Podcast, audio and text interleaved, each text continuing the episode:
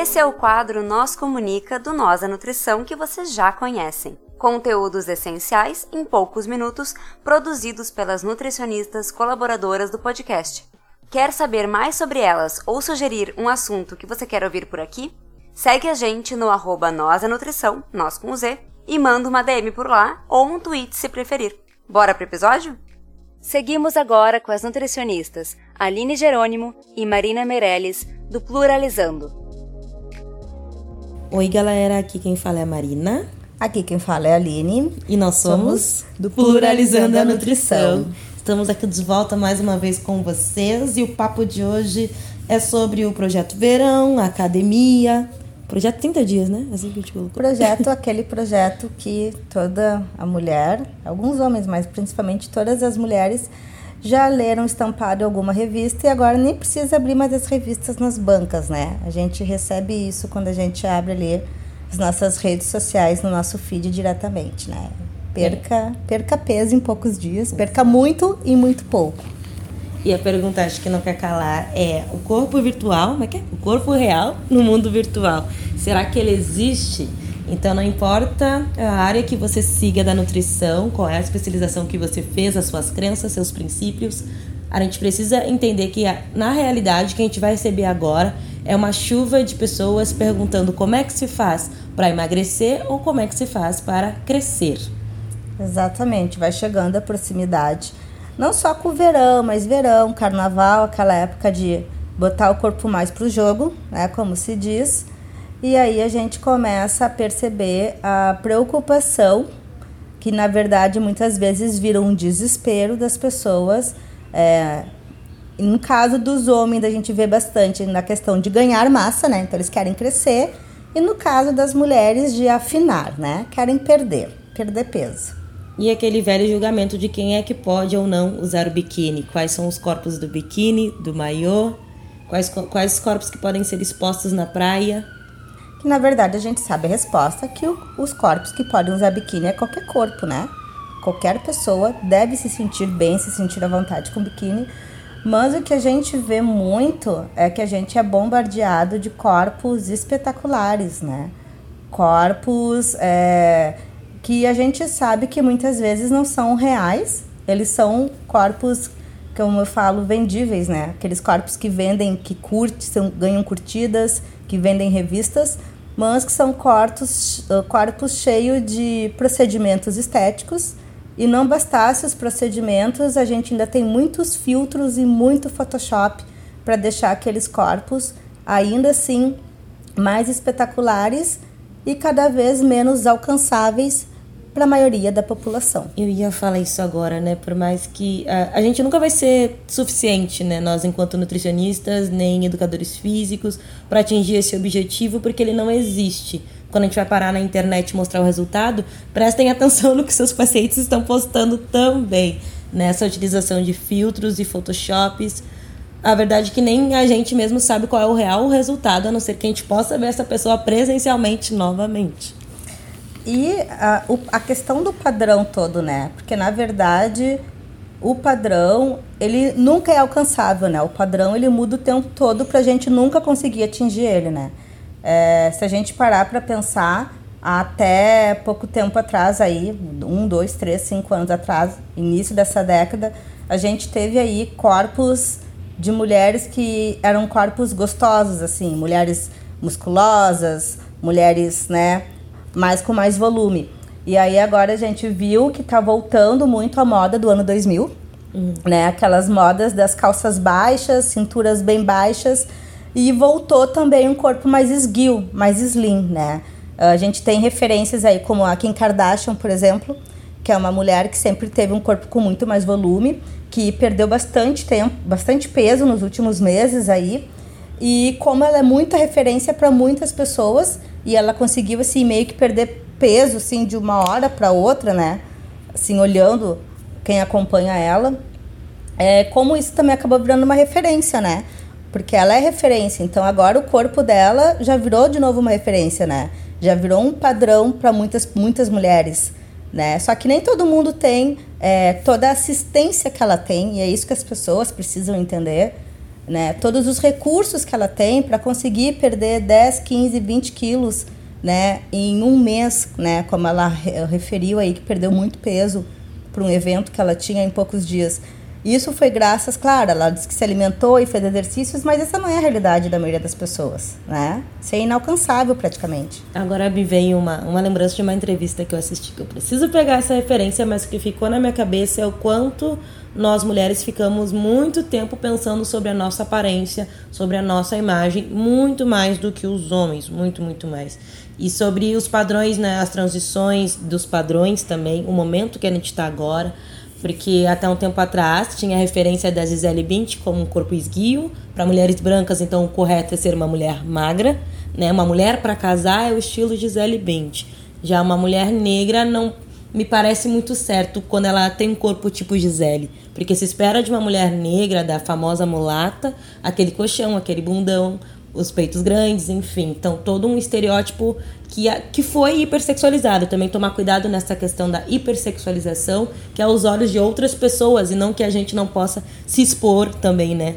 Não que a gente se hipersexualize. Eu acho bem delicado a gente falar isso, mas quem é que está nos hipersexualizando? E voltamos à antiga antigo parâmetro né, de mulheres para casar e mulheres para o sexo. Então, mulheres negras com corpões são muito referenciadas nesse sentido. E quando eu falo de transição de padrão, aí eu penso na Kim Kardashian também e nesses traços negroides que hoje estão na moda, né? Então, muito silicone, muita bunda e, e Uh, como é que é? Lábios, né? Lábios, preenchimentos, preenchimentos labiais. labiais. Então, características que são associadas ao, ao corpo negro, né, brasileiro, que estão agora sendo vendidas. Né, como algo que pode ser transformado, mas novamente tudo pensando nessa questão estética que parece que se torna muito mais importante para nós mulheres, né?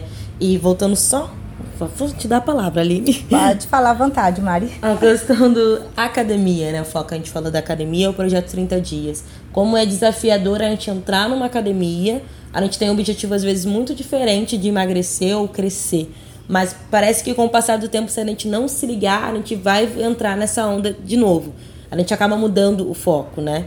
Uh, sei lá, você vai lá para fazer um fortalecimento muscular, alguma outra questão, você acabou se lesionando, está num processo de recuperação. Parece que a gente acaba desviando, querendo. Não que você não possa querer emagrecer ou ter essa hipertrofia, mas como o meio nos influencia isso. Parece que a academia ela é muito mais para estética do que para outras coisas, né? É, é, a imagem que a gente tem desse ambiente. E isso a gente consegue ver até mesmo pelas roupas que as pessoas usam, né? Quais são as roupas que se usam para academia e quem se sente à vontade em usar uma legging ou uma bermuda e um top. Parece que existe um momento do teu corpo que tu pode ser autorizado a usar isso. Senão a gente acaba não se sentindo à vontade. E bom, o projeto 30 dias eu acho que não preciso falar muito, né? O que, que se perde em 30 dias?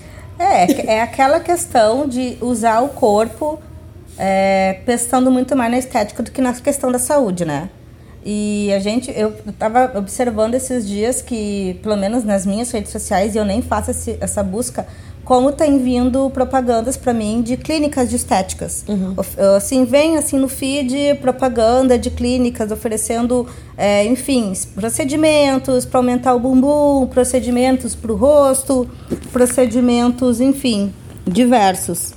E eu vejo que como isso nessa época do ano acaba vindo bombardeando né? E, e, se a pessoa não está numa fase de, né, que é o, é o meu caso, por exemplo, de muito tranquila comigo, enfim, de bem comigo, aquilo ali acaba realmente é, botando uma pressão muito grande, né? Porque acaba sendo muitas vezes a gente é, percebe que a questão estética ela, ela, ela trans, transportou, né? Ela superou a questão de saúde, né? Então a gente vê nesses projetos verão e aí que a gente fala do risco, né? Que nós, como nutricionistas, né, quem estuda um pouco dessa ciência, entende o risco que se tem né, de dietas é, muito restritivas, é, de promessas de emagrecimentos em tempo recorde, desses milagres. A gente sabe o custo que isso tem para a saúde. É um né? processo de alienação muito intenso e muito forte que começa perto do verão.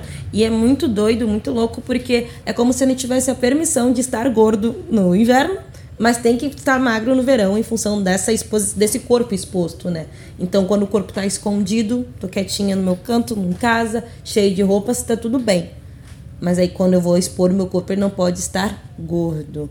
É a era gordofóbica. Né? É a era gordofóbica que, na verdade, ela atinge sim muito mais as pessoas gordas, mas a gente para pra pensar, o tempo todo a gente é, é colocado em situações para a gente se sentir desconfortável com o nosso corpo né? A gente está sempre se sentindo desconfortável com o nosso corpo. É muito difícil a gente, mulher, conseguir realmente se sentir confortável, porque a gente sofre uma pressão estética muito grande e mudanças de padrões muito uh, bruscas. Então, uma hora o peito tem que estar tá grande, uma hora o peito tem que estar tá hum. pequeno. E o nosso peito a gente sabe que não fica crescendo e diminuindo, aumentando, entendeu? Assim como é a função de ter um bumbum mais avantajado, ter um corpinho mais esguio, né? Ter uh, a, a mulher, esses dias eu escutei de uma pessoa, porque ano que vem eu faço 40 anos, e ela disse assim: Mas não tem cara de uma mulher de 40 anos? E eu perguntei: Mas qual é a cara de uma mulher de 40 anos? Né? Que cara é essa? Que corpo é esse que uma mulher de 40 anos tem que ter? Que cara é essa? Que aparência é essa? Né? Então é da mulher de 40, da mulher de 50, da mulher de 30. Então, se a gente parar para pensar, em todas as faixas etárias, a gente está lidando sempre com alguma pressão estética né? Muito mais em cima de corpos de mulheres, enfim, porque a gente tem sim, é, como, a, como a Mari falou ali, uma questão de sexualização do corpo das mulheres, né? Isso é uma questão histórica, patriarcal, né? Não é exclusiva do Brasil, uhum. mas a gente sabe que, inclusive, por nós vendermos uma cultura do carnaval, da mulata do futebol, do futebol, da mulata do carnaval, a gente viu que também a gente tem essa cultura, né? de por muito tempo, então a mulher brasileira era aquela mulher gostosa, corpulenta, cintura fininha, quadril grande. Então a gente está sempre se sentindo nessa obrigação de atender a alguma expectativa social. Um corpo correto, né? Um corpo, corpo certo para a idade, para a questão étnica, racial é. também. Então, um corpo correto para ser mãe, enfim. E a gente começa a ver as redes sociais é, é bombando de imagens de corpos cheio de procedimentos e de photoshops e aquilo as pessoas acabam até se perdendo, né? Não conseguem muitas vezes fazer um post, tirar uma foto sem ter que mexer alguma coisa e principalmente diminuir, né? Diminuir cintura e aumentar quadril, né? É, hum, é, é muito isso. É, a gente vê esse, esse, essa, esse movimento do crescente, cada vez mais filtros, cada vez mais coisas para para a mulher ser cada vez menos quem ela é, né? Realmente. É a questão. Fico pensando nos consultórios de psicologia, né? Não sei o que, que chega e que a gente acaba tentando resolver a nossa vida em função de uma questão estética, né? Então a coisa acaba sendo muito mais é, é, profunda. Entre tantos problemas que a gente tem que resolver na vida, a gente tem essa pressão, parece que nos passam para frente. Né? Você tem que tomar conta de casa, você tem que trabalhar, você tem que estudar. Mas aí vem alguém e fala sobre o seu peso, sobre a sua bunda, sobre o seu peito, sobre... Oi, eu tenho tanta coisa para resolver na vida, é sério que isso está te incomodando? E é, é, eu acho que é uma fala muito romantizada, é, é, difícil, mas é um exercício que tem que se, ser feito, né? Se isso é um problema do outro com o meu corpo, esse problema ele é do outro, ele não é meu. Mas é uma fala que a gente tem que fazer, é um exercício diário, né? Este problema é de quem? Fulano falou do meu corpo. O problema é quem é que tá incomodado. Na verdade, é muito isso, né? Por que, que o meu corpo incomoda o outro? Acho é. que a questão bate muito nisso, né? O porquê que o corpo de alguém é da conta de outra pessoa e vai muito também que direito que outra pessoa tem de querer falar, adaptar no corpo de outro, né? Uhum. É, pode ter sua opinião, pode, mas guarda para si. E a gente vê que não, né? O corpo, assim, ele acaba se sobressaindo a qualquer outra questão. Isso a gente vê, inclusive, a questão muito de gordofobia na área médica é exatamente por isso, né? Quando a pessoa recebe uma pessoa gorda ali, é, a primeira coisa que ela, que ela enxerga é o peso como motivo para qualquer outro tipo de doença, né? Então o corpo ali, ele acaba falando muito mais que qualquer outra coisa. E é exatamente por isso, né? Porque foi meio que dado um direito às pessoas comentarem e acharem do corpo do outro, né? O que está totalmente errado. Eu acho que é, a gente, eu como nutricionista acredito que a gente tem que ter espaço para todos os corpos, a gente tem espaço para todos os corpos, são 8 bilhões de pessoas, 8 hum. bilhões de corpos possíveis, e a gente tem que ser feliz e se amar com o corpo que a gente tem e se a gente não estiver feliz, a gente pode sim mudar, mas isso é uma questão nossa hum. e de mais ninguém que cabe a decidir. É, como lidar com isso na rede social é, é, é isso o nosso grande desafio, né? Que a rede social nos bombardeia. Aí vem a questão aqui, é algoritmos, algoritmos. Enfim, lidar com isso. Então, o que a gente está pesquisando na internet, quais são os perfis que nós estamos seguindo. Eu acho que essa é a grande questão agora, nessa era digital. Quem virtual. nos influencia? Influencia positivamente ou nos influencia deixando a gente para baixo, querendo que a gente é, se transforme em alguma coisa que talvez a gente nem tinha nem pensado. Precisa, né? Nem é um defeito que a gente encontra. Tava tudo certo até olhar o perfil de fulana. Eu acho que é sobre quem nos inspira e quem nos deixa para baixo, né? Não encontrei. Enfim, é, acho que é sobre esse grande filtro, né? O melhor filtro que a gente tem que colocar é sobre como a gente se sente quando se depara com um perfil de fulano ou de ciclano. É um filtro real. Não é sobre inveja, não. É sobre, é sobre isso. É sobre quem nos inspira. Então a gente espera ter inspirado é, quem estiver nos ouvindo, né, a ter e fazer essas reflexões, né? Esperamos que a gente tenha contribuído para trazer esse diálogo, que é bem importante a gente continuar fazendo, né, continuar trazendo isso. E a gente agradece mais uma vez o espaço, o carinho de todos vocês. E é isso. Ficamos, pessoal. né, para a próxima. Acho que só ano que vem agora. Então, para quem a gente não vê, um bom Natal. Bom final de ano. Beijo. Beijo, galera. Até mais. Até mais. É isso aí, pessoal. Vocês ficaram com mais um Nós Comunica. Se vocês querem entrar em contato conosco, vocês nos encontram em todas as redes sociais por arroba nós da nutrição, nós com Z, ou vocês podem mandar um e-mail para contato arroba nós da nutrição.com.br. Vocês podem falar conosco ou falar com as Nutris colaboradoras que estão produzindo esse conteúdo sensacional. Entre em contato conosco. Vamos lá. Abraço. Tchau, tchau.